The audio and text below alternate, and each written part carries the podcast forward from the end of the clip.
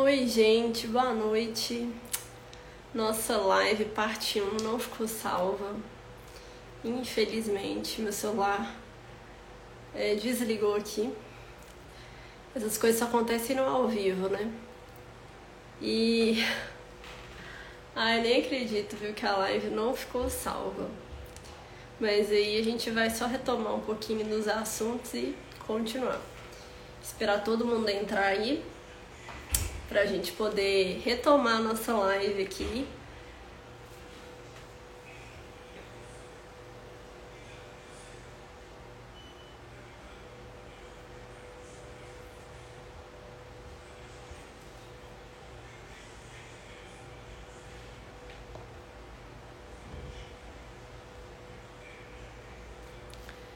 Estou convidando as pessoas para poder entrar na nossa live, porque ela caiu. E nós vamos continuar aqui o nosso assunto de hoje, que é como a economia interfere no nosso empreendimento. E eu trouxe um convidado muito especial, que é o Matheus, que é economista também, atua na, análise, na, na área de análise de investimentos e o assunto tava ótimo aqui, então você que entrou, fique comigo até o final, que a gente já tava finalizando a nossa live, mas ela caiu porque no ao vivo é assim mesmo, né? Acontece cada coisa. Deixa eu mandar aqui essa live para os outros empreendedores que estavam conosco mais cedo.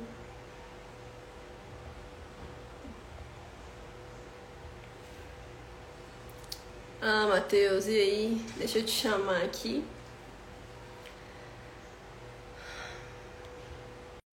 Que deu, né? Dá uma olhadinha pra mim se deu certo o convite.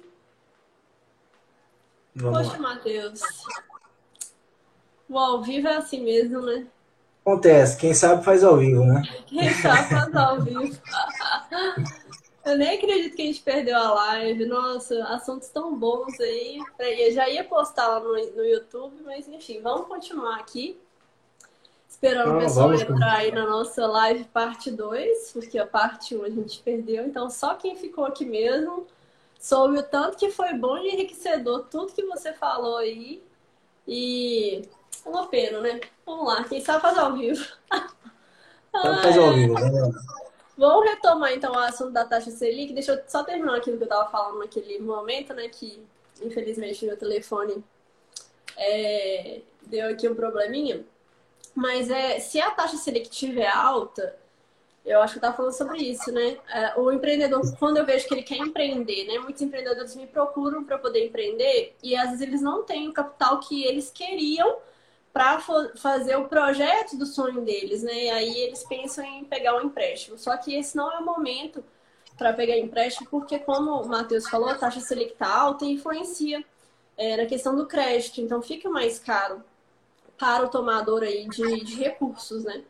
É, e, enfim, é, complementa mais um pouquinho, Matheus, aquilo que você já falou. Fiquei até triste agora que a gente perdeu nossa live. Não, não tem problema não. Depois a gente faz outra. É. é praticamente isso aí mesmo, né? É, o, o, empreendedor ele sofre bastante ali quando ele tem a taxa Selic alta, justamente porque ele para angariar novos recursos ali para possível uma possível expansão, um possível investimento em, em, na sua cadeia produtiva ali, ele tem que, que optar por, por fontes de financiamento, né? E quando a gente vê uma taxa Selic aí quase de 14%, né, de 3% a 75%, uh, mais spread bancário, que é uma coisa absurda, né, a gente acaba tornando inviável a aquisição dessa, dessas fontes de investimento.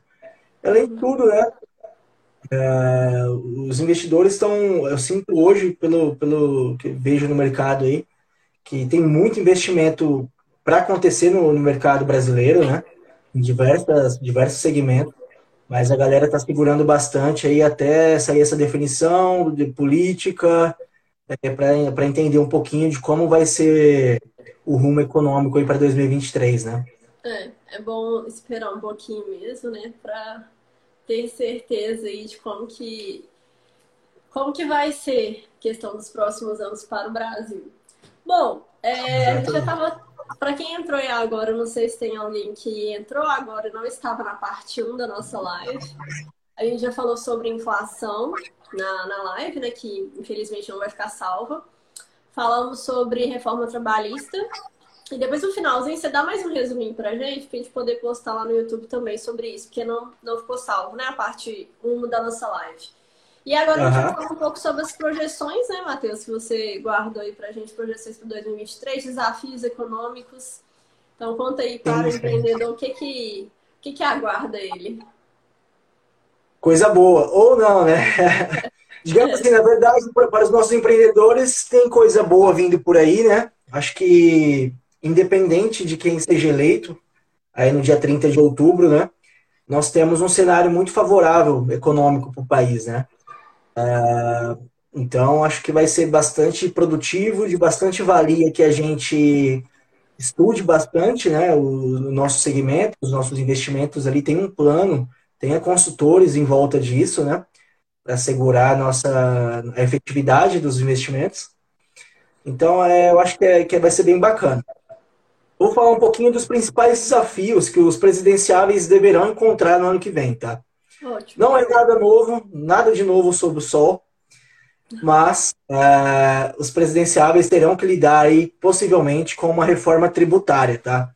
É um dos das feridas mais delicadas de lidar dentro do, de, um, de um ambiente econômico, né? Porque realmente afeta, afeta a população de forma geral, empresas, funcionários, né? Acaba tirando toda essa distinção.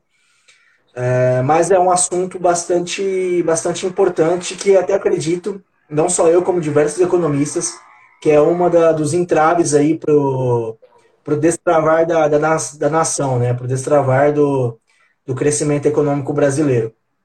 Então, assim, acho que muito do que a gente vê, é, eles terão a, a dificuldade de manter um crescimento acelerado para o país de forma sustentável, de forma eficiente, é, cortando gastos, né? Então, realmente, eles vão ter que se virar no 30 para conter os gastos, é, fazer o país crescer de forma acelerada, né?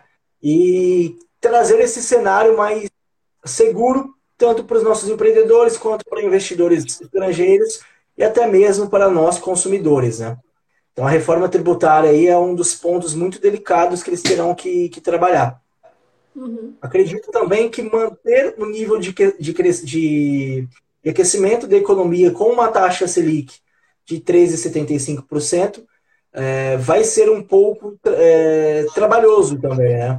Como a gente tinha dito anteriormente, a taxa Selic, a, qualquer alteração nela demora um determinado período para que seja visto um efeito na, na sociedade. Então, assim, ali ao longo do primeiro semestre, ali, é, provavelmente eles terão que, que se responsabilizar pelo uso de algumas outras ferramentas ali para manter a economia aquecida, manter a roda girando, né? Mas, de certa forma, eu vejo o país muito positivo em relação a, a nível global, né? Nós vemos hoje aí os Estados Unidos mesmo com uma inflação exorbitante. Também saiu uma, uma pesquisa semana passada, não tanto uma pesquisa, mas uma matéria, que pela primeira vez na história a inflação do Brasil é menor que a inflação dos Estados Unidos, né? É, volto a dizer que não, não é porque somos muito bons, né? É que realmente os Estados Unidos deixou passar um pouquinho do ponto ali o controle inflacionário, né? Com um pacote de estímulos gigantescos né, que beiravam aí os trilhões de, de dólares, né? Então, é, acredito que, que a economia deixou passar um pouquinho essa questão do, dos incentivos fiscais, né? E o Brasil já não, já, como eu já tinha dito também anteriormente, já começou essa atuação, essa prevenção contra a inflação bem mais que todos os outros países do mundo, de forma geral. Aí, né? Então, nós vemos Estados Unidos sofrendo muito com a inflação ainda. É, analistas dizem que eles não chegaram nem no pico da inflação ainda para pensar em uma derrocada, né? Pensar em uma deflação. É, nós vemos também a Europa em níveis inflacionários jamais vistos aí, né, nos últimos, no, nesse período pós Segunda Guerra Mundial, né, sofrendo bastante, apanhando bastante, com uma guerra no leste europeu para também é, causar ali, alguns obstáculos, né, para conciliar. E nós vemos China também com, com a questão da política Covid-0, com a questão é, de lockdowns um pouco mais pontuais em alguns, alguns segmentos ali da economia, né, em alguns setores, mas também crescendo abaixo do esperado, crescendo abaixo do que era previsto, do que era esperado para a China. Né? Então, assim, eu vejo o Brasil bem, bem posicionado, digamos, para uma possível janela de oportunidade que vai se abrir ano que vem. Nós somos um país com, cuja maior habilidade é a produção agrícola, né? Que é um produto, digamos, indispensável para todas as economias do mundo hoje. Somos um dos maiores produtores agrícolas do mundo, né? Então, estamos muito bem posicionados nessa questão de, de aquecimento da atividade econômica, de certa forma, podemos dizer. E, digamos que países como China, Europa e Estados Unidos continuarão comprando com a gente, né? É, nós temos, temos uma estrutura econômica mais equilibrada nesse momento do que as de, dos demais países, com uma inflação já em, em trajetória de queda, com a taxa Selic com uma perspectiva também de derrocada para o ano que vem, para o primeiro semestre do ano que vem, enquanto outros países, é, outros, outras potências econômicas ainda vêm é, sofrendo bastante com inflação. É, Estados Unidos começou a subida de juros agora, semana retrasada. Então, assim, é, deve durar muito tempo ainda para eles conseguirem conter, voltarem aos patamares é, normais. Hum. É, Europa também, a gente vê muito essa questão do, do petróleo, né? A Rafa mandou uma pergunta aqui, já, já vou responder. Nós vemos muito essa questão do, do petróleo na, na, na, na, Europa em si, justamente porque eles, nós vemos em guerra dois países extremamente importantes, né, para essa cadeia da, da commodity petrolífera. Então, a, o Brasil, por si só, também já é um, uma, um baita país produtor de petróleo, né, tende a se beneficiar disso, porque é, há perspectiva de uma escassez né, desses produtores, como a Rússia e a Ucrânia, né? Então, é, a gente já, no mercado financeiro, a gente já vem observando aí uma alta do barril do petróleo, o que deve beneficiar o país. Tá? A gente fala de país ali, mas é a Petrobras, que deve trazer uma maior valorização do petróleo, maiores lucros e, consequentemente, uma maior geração de caixa para o governo federal, que é o maior acionista da empresa. Né? Uhum. É, na parte de commodity, nós vemos o mesmo caminho. Uh, o Brasil, como um dos maiores produtores de soja, maiores produtores de carne bovina, se destaca, continuando se destacando né, né, né, nesse cenário em todo. Por quê? O que nós vemos na China, é, respondendo agora já a pergunta da Rafa, é, é, um, é um, digamos assim, uma, uma privação da, da atividade econômica em busca de, da redução da, do Covid. Né? Justamente por uma política que é encontram muitas divergências, que é a política de Covid zero lá. Então, assim, se o, a economia não está girando em plena, em plena eficiência, eles tendem a deixar de produzir. Tá? O, a China também é um país que hoje tem quase 2 bilhões de habitantes, mas tem a sua produção bovina, tem a sua produção de soja, tem a sua produção de alimentos. Então, quando eles deixam de, digamos assim, de certa forma, de tiram eficiência, tiram trabalhadores, tiram uh, canais de distribuição como são os portos chineses hoje, é, tiram a eficiência desses, desses fatores específicos, eles necessitarão mais de matéria-prima de outros países. E é aí que o, o, Brasil, acredito que tem uma certa relevância, né? Não sei se ficou claro aí, Rafa, caso não tenha ficado, vou dar um toque aqui, tá? Mas é praticamente é isso. É, eles, com essa, essa política de Covid zero, lockdown lá, eles estão tirando eficiência da atividade econômica, tá? isso tem, vem causando um desaquecimento. Não é à toa aí que dos últimos 15 anos deve ser o menor crescimento da China, né, em 2022. Mas nós vemos é, o Brasil posicionado nesta, é, né, ofertando produtos, né, ofertando commodities nesse, nesse vácuo que a economia chinesa vem deixado por conta dessa política de Covid zero. Hum. Ótimo. Muito obrigada, viu, Matheus? É... Bom, Matheus aí deu um. falou de forma ampla, né? Como que são as expectativas dele, do mercado, lógico, né? Ele atua diretamente nessa área, então ele sabe bem do que ele está falando, né? Então, com relação aí é, ao ano de 2023, as projeções. Então, a gente vê que o Aro Leve entrou aí, Jussara, William, é, sejam bem-vindos à nossa live parte 2, que a live parte 1 estava acontecendo aqui, meu celular deu uma pifadinha básica, né? Mas é, a gente vê no Brasil um, um cenário bom né, para o pessoal empreender e a gente tem só, é, vamos colocar assim, a gente só tem indicadores aí cada vez melhores para poder favorecer o empreendedorismo aqui no Brasil. E esse é o momento, né, de você entrar, se você tem capital, investir agora, porque pode acontecer de ficar saturado também. É, a gente tem um momento certo para poder empreender também. Por isso que a gente tem que fazer um planejamento. E creio que todo, toda essa visão aí que você trouxe para a gente, Matheus, vai ajudar demais é, os empreendedores, porque para a gente poder empreender, a gente precisa ter essa visão macro, né? entender de economia, entender de política, é, realmente fazer uma boa escolha no dia 30 também, para que a gente consiga ter esse ambiente favorável para o empreendedor, e não só para o empreendedor, né? Gerar emprego, ter mais consumo, ter mais renda.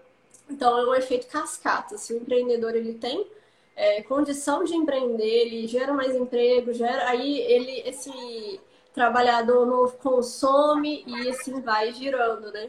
É muito importante Exatamente. isso. Bom, Eu acho bacana que nós já, já vemos é, sinais de, de uma recuperação econômica para o Brasil bastante agradável, né? Isso está cada vez mais explícito aí no, nos números de desemprego, que vem caindo de certa é. forma, nos é. níveis de atividade econômica, né, as prévias do PIB.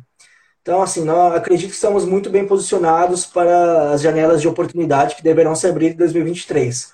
Nos resta saber agora quem vai tocar esse barco aí, né, para saber se vamos ou não aproveitar é, as oportunidades que serão, serão apresentadas, né? Uhum. Essa é uma das maiores dúvidas. É, ótimo. Matheus, você tem mais alguma. É, assim, eu já pedi para você resumir várias vezes a questão da, da reforma trabalhista, da inflação.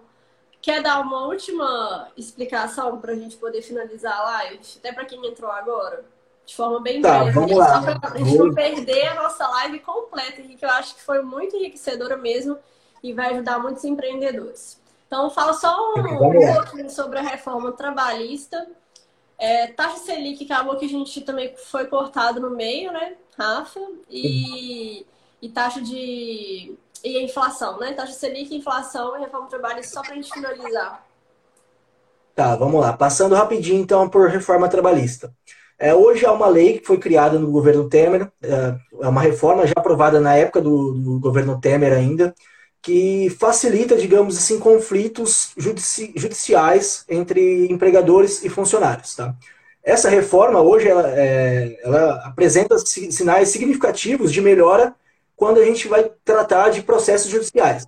No Brasil já não, não é nenhum segredo né, que 70% aí do, dos processos judiciais são de é, são, são trabalhistas, né? São de é, empregadores e funcionários. Então a reforma trabalhista ela fez isso, tá? Ela simplificou, ela desestimulou a abertura de novos processos, dado que a parte que entrou, a parte que é, iniciou essa ação judicial, pode ser é, punida, pode ser é, responsabilizada caso não apresente provas, argumentação e etc. Tá? Então isso fez com que a economia, é, perdão, com que é, esses processos é, tendência a uma queda, né? Isso a gente já vem, já vem acompanhando. De certa forma, também melhorou as, a flexibilidade contratual. Como a gente tinha dito antes, é, contratação via PJ era uma coisa muito difícil de, de a gente conseguir encontrar antes da pandemia. Hoje já é uma coisa mais comum. Ao longo da pandemia, essa reforma também foi bastante útil a, ali na, nos quesitos de redução de carga horária, é, de reduções salariais, alguns subsídios salariais nós vimos também ali no início da pandemia. Então foi bastante útil. O que nós vemos hoje no plano de governo dos dois candidatos? No plano de governo do candidato Lula, nós vemos o objetivo, a proposta da. Isso diz o documento, tá? Diz o plano de governo, não é minha opinião. Está escrito lá.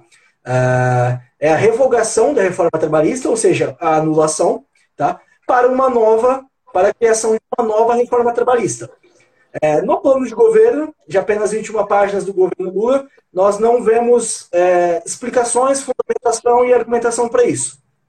Nós não vemos como vai ser criada, é, o que ele pretende implementar nesse modelo, nesse modelo trabalhista. Então, assim, é, realmente só o que a gente pode contar é a revogação da reforma. Já no plano de governo do Jair Bolsonaro, nós vemos é, a intenção, pelo menos, de manter a reforma como ela está. Tá?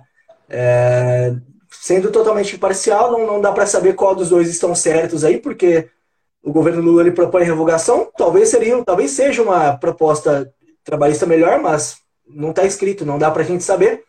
E uh, do Jair Bolsonaro, ele não se aprofunda tanto nessa questão do, da reforma trabalhista em si, mas ele dá alguns indícios ali que deve, deve se manter a reforma já aprovada ali na época do governo Temer, com algumas alterações básicas que também não são explícitas no, no documento dele, tá? É, uma observação sobre essa questão de reforma trabalhista que a gente tinha falado na live parte 1 era que a maioria dos empreendedores hoje no Brasil são pequenas empresas, né, microempresas. E se essas empresas correm ainda um risco trabalhista, elas têm que desembolsar do caixa um valor muito alto que muitas das vezes elas não têm, não estão preparadas para isso financeiramente.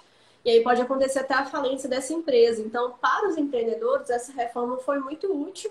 E a gente estava falando que até para quem é funcionário também, né? Porque ele pode, pode começar a empreender, ele pode começar a atender várias empresas com PJ e acabou aumentando a receita dele, né? Aquilo que ele ganharia ali por mês como salário, ele hoje vai, vai ter um faturamento muito grande, né? porque ele não vai atender mais como funcionário essa demanda, mas sim como PJ.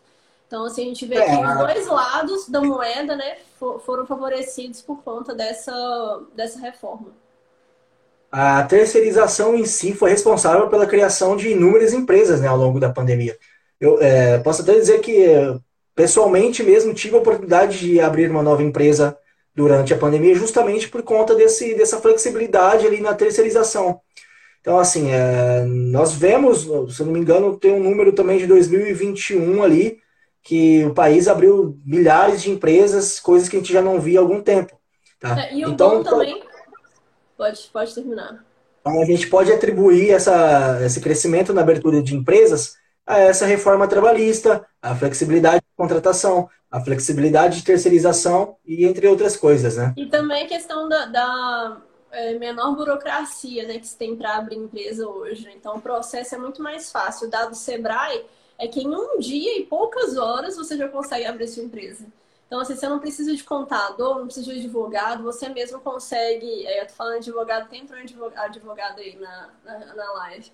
Mas você não precisa de nenhum profissional para poder te ajudar. É um processo simples que você mesmo consegue fazer e já começar a trabalhar, já começar a ter um faturamento, né? Assim, sem muitos custos iniciais. Isso é muito importante para o empreendedor. Bom, então essa parte a gente já fechou, né? Já resumiu. E agora vamos para a inflação.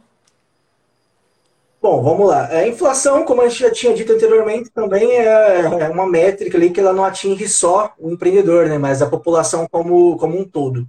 É, nós vimos aí na, digamos, no pós-pandemia, né, um aumento exacerbado, exacerbado da, da inflação, que, digamos, podemos dizer que graças a uma ação um pouco mais rápida em relação a outros países do Banco Central, graças a essa autonomia do Banco Central, nós já conseguimos ver hoje um controle maior, até mesmo deflação, nos últimos dois meses, nos meses de agosto e de setembro.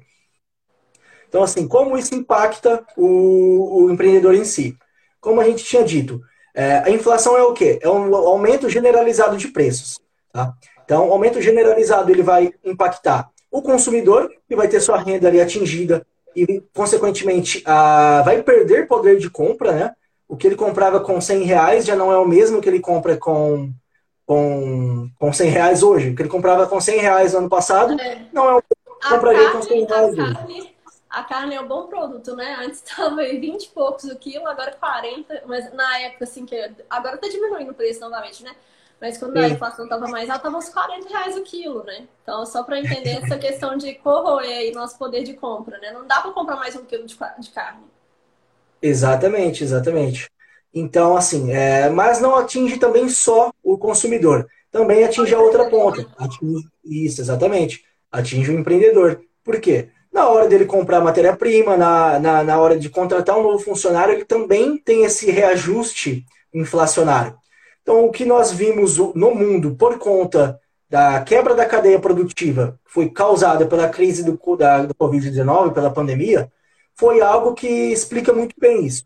Né? Então, nós vemos aí que as empresas deixaram de produzir, começou a faltar produto no mercado, a lei de oferta e demanda agiu imediatamente, os preços se elevaram, então, para as empresas conseguirem ofertar aquele produto, elas tiveram que pagar mais. É, os consumidores, para é, consumirem aquele produto, também tiveram que pagar mais. Então foi praticamente isso que a gente viu ao longo da pandemia, que a gente começa a ver sinais de arrefecimento agora, né? Com é, essa atuação mais pujante aí do, é. do Banco Central. E nesse movimento também de um empreendedor comprar mais caro, é, eu sei que tem muita dificuldade do empreendedor, às vezes, passar mais caro para o consumidor, assim, sabe? Porque, assim, é difícil, o consumidor não quer pagar, o empreendedor teve dificuldade de comprar a matéria-prima num valor caro e não quer perder margem. Então, assim, é uma situação muito complicada e não é o que a gente quer ver, né? A gente quer ver que o empreendedor realmente tenha é, uma remuneração boa por aquele risco que ele está correndo, né, pelo empreendimento dele, e também ver pessoas numa situação boa na questão de comprar, né? Poder comprar, poder consumir. É, então a inflação ela vem assim, a inflação alta ela tem esse impacto negativo tanto para os empreendedores quanto os funcionários, porque se o empreendedor ele não puder empreender, ele não estiver ganhando bem, ele infelizmente tem que fechar e aí os, o emprego né, começa a diminuir, taxa de desemprego aumenta. Bom, e por último, taxa Selic, né? Que a gente, só para finalizar, porque estava na, na live 1, como se perdeu, só para a gente poder recapitular aqui e finalizar. Tá, vamos lá. Bom, de forma bem simplória, então, a taxa Selic é uma das principais ferramentas que o Banco Central tem hoje para controlar a inflação. Então, hoje nós temos uma taxa Selic em torno ali de 13,75% ao ano, né? Uh, que, é, digamos, podemos já dizer, com, de acordo com as atas recentemente divulga, divulgadas pelo Banco Central, pelo Copom, que provavelmente já chegamos no pico. A tendência para, os próximos, para as próximas reuniões é, os, os, responsáveis pela tomada de, de, decisão ali já estão adotando um tom mais soft, mais, mais leve em relação à taxa Selic. É, analistas já projetam que ela deve começar a cair a partir do primeiro trimestre de 2023. Tá? Só que, de certa forma, é, foi necessário para a gente conter essa inflação, para a gente, voltando um pouquinho no tópico anterior, né? Para a gente conter essa inflação pós-pandemia, mas é, a taxa em níveis, em patamares elevados, é, ela atinge diretamente o nível de atividade econômica. Porque o investidor, quando ele olha é, uma remuneração de 14, cerca, quase 14% ao ano ali, é, e um investimento em capital produtivo, em uma empresa, em uma loja, com um risco muito maior, com insegurança jurídica, com a escassez de mão de obra qualificada, ele com certeza opta por um investimento mais seguro. Então a gente até deu um exemplo na primeira live. É um investidor aí que tem cerca de um milhão de reais para abrir uma, uma fábrica. É mais é, rentável para ele comprar um título público, que ele tem segurança, ele tem garantia de recebimento, ele tem proteção contra a inflação, entre outros benefícios, do que abrir uma, uma empresa, uma fábrica, uma distribuidora, uma loja. Exatamente. Aí tem um risco maior, tem insegurança jurídica e tudo mais. É, Outra, outro ponto que a taxa Selic impacta diretamente, as fontes de financiamento. É, hoje, as maiores empresas do país, elas é, tendem a, a, investir não mais o capital próprio, não mais a geração de caixa, e sim contar com fontes de investimento. É uma dificuldade que a gente vivencia no mercado de microempreendedores, que é totalmente o contrário. O microempreendedor hoje ele tem uma dificuldade maior na captação de crédito, né? Justamente, é, posso até dizer, nos últimos meses, justamente por conta desse, desse cenário contracionista, desse cenário, desse cenário monetário contracionista, que subiu a taxa Selic, tira dinheiro da economia. né, justamente por ser mais rentável que esse dinheiro fique aplicado em títulos públicos. É, então, em um cenário de economia alta, de taxa Selic alta, é, impacta diretamente as fontes de financiamento. Uma empresa que não tem como financiar a expansão, ou ela acaba se mantendo em patamares estáveis ali, ou até mesmo fechando. Né? Porque hoje é, nós temos mais necessidade de financiamento para continuar com a empresa aberta do que um financiamento para expansão. E isso vai impactar diretamente nas, na níveis de desemprego, níveis de inflação também, né? Então é muito importante aí observar é, esse cenário creditício, né? Essa dificuldade. De, em palavras mais simples, ficou mais caro adquirir crédito, ficou mais caro fazer investimento.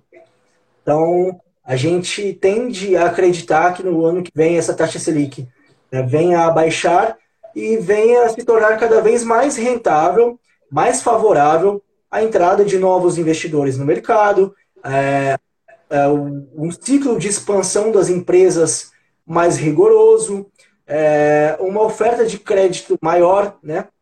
Então afeta diretamente em tudo isso aí.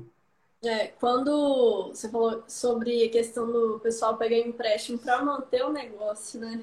Do que para expandir, isso acontece muito. E assim, é, um, o meu ponto de vista, né, um, um dos motivos aí por que acontece isso, por que, que as pessoas pegam empréstimo para se manter, é uma falta de planejamento e falta de gestão. Então, primeiro, o empreendedor não se planeja antes de abrir o empreendimento, né? Não, não usa o método Maximize. E depois ele não consegue gerir bem a empresa, porque assim, eu já, já vi empresa que eu dei consultoria financeira que o cara, o empreendedor pegou empréstimo para manter a empresa e estava tendo um prejuízo. Só que aí passou um tempo, né? Infelizmente, ele não conseguia pegar outro empréstimo, é, o dinheiro acabou e aí ele teve que fechar o negócio dele infelizmente teve que fechar, não teve outra alternativa, né? Porque na verdade estava numa situação muito, muito ruim quando ele foi procurar a consultoria financeira. Bom, é, e assim, não é o ideal, né? Você pegar um empréstimo para você manter o seu negócio. Né? O ideal é você pegar para expandir e, de fato, tem que fazer o planejamento também antes para ver se é viável. E quando a gente é uma vê se ele... bem simples, né? Hã? Quando a, gente, quando a gente adquire um empréstimo, tem um aumento direto nos nossos custos, né? Então, aquele capital, é, teoricamente, ele tem que produzir mais ganhos também para compensar os custos, cobrir os custos e trazer futuros lucros, né? É, então, é, quando muita gente, muita gente pega empréstimo... empréstimo sem fazer essa análise aí, se vai realmente ser bom, vai me gerar mais retorno ou não, né? No caso, ele estava só se mantendo por mais um tempo, né? É, e aí, quando a gente vê a Selic aí mais baixa, facilita para as pessoas que têm boas ideias, que tem muita gente com boas ideias para poder empreender, para que tenha dinheiro, né, um financiamento aí para poder realmente colocar as ideias em prática. A gente vê que é, esse mundo empreendedor acaba girando mais, tendo mais gente aí para poder empreender e trazer novas soluções para o mercado. Bom, gente, tem mais alguma coisa, Matheus, para você falar aqui para gente? Foi muito bom. Não, eu acho que é só isso aí mesmo, né? A gente, né? quem estava acompanhando desde a primeira live lá, foi bastante conteúdo, bastante informação legal. Acho que, apesar de tudo, foi uma, uma live. Acho que a Rafa mandou mais uma pergunta aí, agora para a Thalita. É, foi uma live que trouxe ali um pouco de, de, de clareza para os empreendedores, para os empreendedores atuais ali, eu acho que assim, é, não dá para abrir um negócio sem olhar o cenário macro, tá? Não dá para olhar só para o microeconômico. Infelizmente, nós somos um país de dimensões territoriais grandes, mas que as é, tomadas de decisões políticas afetam diretamente na vida de todos, tá? Então, assim, é muito essencial que, que seja feita uma análise macro, que, se, que saiba interpretar sinais econômicos, que entenda de métricas é, econômicas. Então, é, acho que uma coisa é, tem que andar alinhada com a outra, né? Uhum. É, eu vou responder a sua pergunta, Rafa, mas só finalizando aqui e complementando o que o Matheus disse, isso é extremamente importante. Quando eu vou colocar em prática o método Maximize, uma das coisas que eu olho é o cenário macro, né, para a gente ver se como que está o cenário hoje, quais são as projeções para o futuro, porque isso vai influenciar diretamente no empreendimento do, é, do meu cliente, né? É, e às vezes, eu já até ouvi isso de um cliente meu, ele entrou aqui na live, não sei se ele está aqui ainda, que ele falou assim, Thalita, quando você me apresentou esse projeto, eu achava que era muita coisa, que não precisava disso tudo. Aí depois ele falou, não, realmente agora eu vejo, né, a importância de todos esses tópicos que você mencionou dentro do método Maximis, porque tudo está casado. A gente, igual hoje a gente ia falar só de economia, né, como a economia influencia o nosso empreendimento, mas querendo ou não, não tem como é você falar de economia sem abordar temas políticos, porque uma coisa anda com a outra, né? É, e aí a Rafa perguntou assim, foi má administração ou falta de clientela nesse caso? Salita? Nesse caso foi falta de administração. Então, só para é, fazer aqui um, um resumo dessa empresa, né, para que a Rafa e outras pessoas possam entender melhor como que estava é, a situação dessa empresa que eu citei, tinha muita clientela, vendia muito bem no iFood, o produto era bom, só que a falta de, de gestão, né, não tinha ninguém ali capacitado para poder gerir a empresa, trouxe assim essa questão de prejuízo. Aí era mais por questão até do iFood, porque eles atuavam muito no iFood e o iFood tinha a questão da, da taxa, né, que ele cobrava. Só que além dessa taxa, essa empresa estava muito acostumada a dar desconto, dar desconto sem, sem olhar como é que estava o caixa dela mas dá aquele desconto para até favorecer, né, e facilitar a compra dos, dos clientes. E aí o, o, fato de quando juntou, né, a, a taxa do iFood com o desconto, infelizmente eles estavam tendo prejuízo. Aí pegaram o empréstimo para poder ficar mais um tempo, mas aí como só estava no prejuízo, não conseguiu reaver a situação. A gente entrou para fazer uma consultoria financeira já nos últimos meses né, da empresa. É, demos algumas soluções, mas eles né, talvez nem colocaram em prática e infelizmente teve que fechar a empresa. Então, assim, é, acontece, né? E a gente tem que fazer esse planejamento justamente para isso não acontecer. Acontece muito, mas não deveria, né? É uma pessoa pegar um empréstimo sem ter ideia da questão de juros, sem ter ideia se aquilo ali vai realmente ser benéfico para a empresa. E infelizmente você acaba assim a empresa ainda tendo que pagar um empréstimo alto é, sem realmente ter tido vamos dizer, ganhos né, com isso, né? Infelizmente, só prejuízo. Muito triste essa situação. Bom, é isso então. Vamos finalizar essa live. Quem estava aqui conosco, né? A Rafa é uma das que estavam aqui conosco desde o início. Muito obrigada, viu? Não só a Rafaela, mas todos que estiveram aqui com a gente. Essa live vai ficar salva, vou postar lá no YouTube. Infelizmente, né? Só quem esteve aqui para ver o tanto de coisa boa que a gente conseguiu aprender nessa live hoje, que foi muito bom mesmo. Te agradeço demais, Matheus. E no, no futuro a gente ainda vai fazer mais lives, que eu tenho certeza que vai ser muito bom e, e vai enriquecer muito a vida dos empreendedores aí. Com certeza, Thalita. Eu agradeço pelo convite e pela oportunidade de conhecer o seu pessoal aqui. É, é sempre fundamental a gente que tem um, um conhecimento específico né, nessa área é, fazer a difusão desse conhecimento. Então, uh, parabenizo pelo seu trabalho, não só na live de hoje, mas também eu acompanho há algum tempo já. Uh, vejo a importância e a dedicação que você, você dispõe para fazer isso aí acontecer. Tá bom? Muito obrigado a todos que presenciaram, gente. Um grande abraço. E qualquer Obrigada, dúvida, estamos à disposição. Isso aí, qualquer dúvida, gente, já segue lá o Matheus. Qual é o seu Insta, Matheus? Fala aí. Matheus com TH, é. né? É Matheus com TH, ponto H, ponto Rodrigues, tá? Nessa live mesmo aqui você vai pode acompanhar. Tem alguns textos bem legais que já foram produzidos lá, explicando de alguns termos econômicos. E em breve teremos mais novidades lá. Isso aí. Gente, obrigada, obrigada, Rafa. A Rafa falou que ama esse assunto. Que bom, Rafa. Fico feliz que você tenha gostado, que tenha te ajudado também, né? Que você, quem sabe, vai ser uma nova empreendedora aí no Brasil. E é isso, gente. Muito obrigada, muito obrigada, viu, Matheus? Até mais. E. Até mais. Boa noite, pessoal. Tchau. Boa noite a todos. Tchau, tchau.